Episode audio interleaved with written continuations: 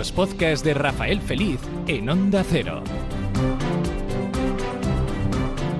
Hablamos de deporte, hablamos de iniciativas que se están haciendo para ayudar a Ucrania y para ayudar a los deportistas ucranianos.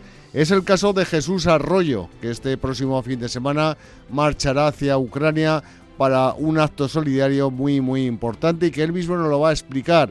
Jesús, muy buenas. ¿Qué tal? Buenos días, buenas tardes a todos los oyentes de Onda Cero. Explícanos en qué consiste lo que vais a realizar a partir del próximo fin de semana, aunque ya lleváis tiempo preparándolo.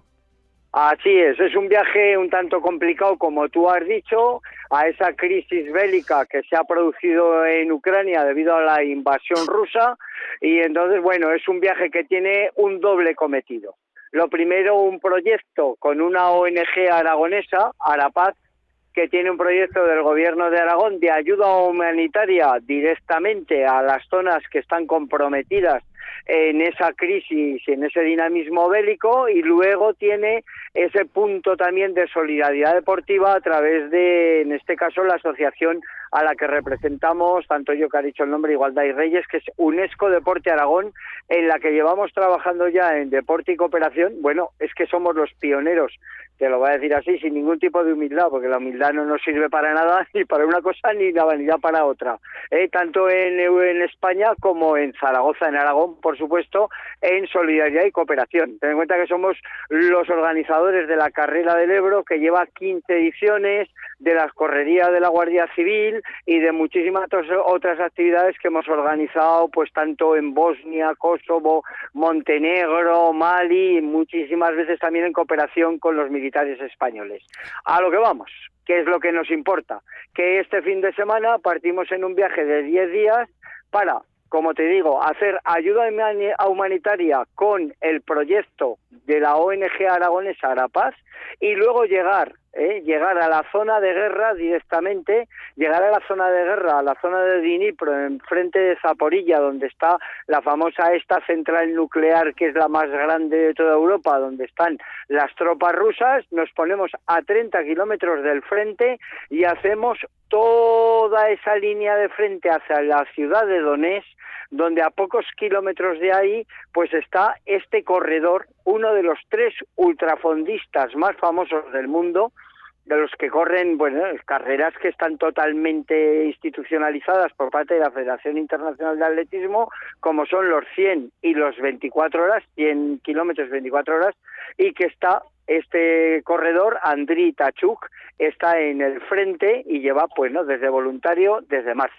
Hasta ahí vamos a ir, vamos a hacer este viaje, este periplo, eh, que no es de entrada y salida a zona de guerra, sino de continuidad en la misma durante cuatro días para repartir ayuda humanitaria del proyecto con Arapaz y, por supuesto, 100 equipaciones de ropa térmica están entre 10 y 15 bajo cero en las trincheras eh, para no solo Andriy Tachuk, sino para los compañeros, algunos de ellos ya corredores también, que están en ese frente de guerra en la zona de Donetsk, donde están a tiro limpio. E intentar que en próximos meses puedan estar en Zaragoza corriendo la maratón Ciudad de Zaragoza.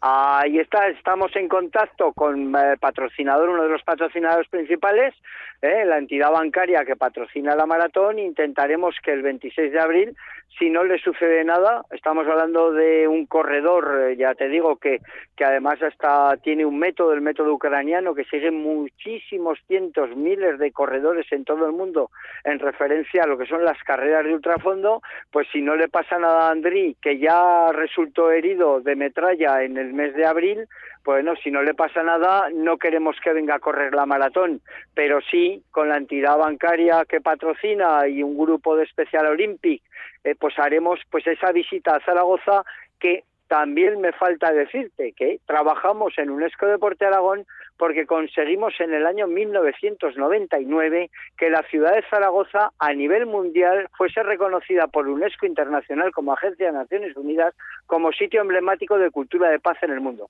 Es algo que se olvida, es algo que nadie trabaja, pero que nosotros sí. Por eso en esta ciudad que pretendemos que sea redonda en cuanto a tantas iniciativas, pues por eso nos ponemos a disposición de tantas ONGs y asociaciones a las cuales y para las cuales hemos trabajado desde la carrera del Ebro, desde la correría de la Guardia Civil, con los sobrantes económicas que nos quedan después de, organizar lo que te contamos. O sea que lo que el fondo de la cuestión es que intentaréis eh, traer atletas para que corran la maratón de Zaragoza y de esa manera también para que ellos estén pues eh, más a gusto en una ciudad como la aragonesa. Hombre, claro, y luego es una inyección de moral para ellos. Andrés está totalmente ilusionado y luego ya te digo que intentaremos no solo que venga, sino crear una corriente, una corriente que permanezca. No vamos a hablar de, de otras corrientes solidarias protagonizadas desde la ciudad, eh, por, eh, por, bueno, por este caso, por personas que se han diluido como un azucarillo en aguardiente, eh, o en agua caliente, más que en aguardiente. La verdad es que... Eh, entonces hay que seguir, hay que seguir echándoles una mano porque ya ves la cantidad de desgracias que está provocando esta invasión ¿eh? y la cantidad de damnificados que son miles con ciudades totalmente arrasadas por donde vamos a estar trabajando precisamente durante 12 días. No, que te iba a decir que la solidaridad es importante en todo momento, pero en Aragón se está demostrando que es grande porque ya hay clubs zaragozanos que están acogiendo deportistas que han llegado eh, en busca de una vida mejor a Zaragoza, están recogiendo esos chavales que estaban haciendo ese, comenzando a hacer deporte y que pueden tener un gran futuro los clubs eh, zaragozanos. Pues eso es, mira, pues nos va a tocar, Rafael, nos va a tocar aunar a todos estos deportistas, Estadio en Casablanca tenía nadadores, o sea, a todos vamos a intentar hacer algo conjunto, no que cada uno vaya por su lado, ¿eh? Y todo esto, por supuesto, con luz y taquígrafos, que precisamente en todas estas crisis humanitarias, precisamente se necesitan. Por eso, fíjate, desde el año 92 que empezamos ya desde la Diputación Provincial de Zaragoza a ir con los convoyes de ayuda humanitaria a Bosnia-Herzegovina, fíjate si hemos estado, nunca mejor dicho, en guerras ¿eh? y por supuesto nuestro trabajo es continuado, seguido y tiene que ser, pues eso, la proyección de una ciudad y de una comunidad autónoma que siempre es solidaria. O sea que podríamos estar eh, viviendo, ah, cambiando de tema, una próxima maratón de Zaragoza, vamos, que tendría ese gran aliciente, ¿no? De ver eh, personas que han estado o que están en Ucrania que puedan estar participando en Zaragoza. Eso es lo que vamos a intentar, Rafael. También tenemos contactos con los organizadores de la maratón de Kiev. ¿eh? para ver si, bueno, pues con los patrocinadores, al fin y al cabo, fíjate, el viaje, pues eh, entre comillas, es muy barato, el avión vía Polonia vía Cracovia realmente muy barato. Y lo que pretendemos es que la ciudad de Zaragoza, aparte de ese gran maratón que va a ser campeonato de España absoluto el 26 de, el 16 de abril, pues ese maratón de Zaragoza sea el único en toda España y en Europa que reúna en este caso estos corredores o este corredor ucraniano y que sea el símbolo de esa unión precisamente en algo que para las ciudades más importantes del mundo es uno de sus principales actos deportivos, que son las maratones populares. ¿Cuántos días vais a estar en Ucrania? Pues mira, 12. ¿eh? entonces, sí, ya te digo, el viaje, a ver, no es, he estado en muchos otros eh, conflictos, ¿no? Desde Bosnia muchas veces, etcétera. Pero este viaje, si nos ponemos a tiro, a tiros, ojalá nos pongamos a tiro. Bueno, estamos pues a no más de 30 o 40 kilómetros de lo que son las líneas de, de, bueno, pues en este caso de los invasores rusos. Entonces vamos, y no es una entrada y una salida, es un, un, un andar, correr entre comillas, ir con los vehículos paralelo a esa línea de combate que, que bueno, que va desde Dnipro hasta Kharkov. Oye, el deporte siempre está presente hasta en los actos bélicos. Hombre, es una, mira, tanto a la hora de recuperar eh, la psicología o en este caso también los valores de un país o de una situación comprometida, el deporte como nosotros llevamos haciendo desde el año 97 se convierte en uno de los factores primero de necesidad para todos aquellos que lo practicaban y luego también de medida terapéutica ¿eh? no solo para los que están sufriendo, sino para los que ya han sufrido.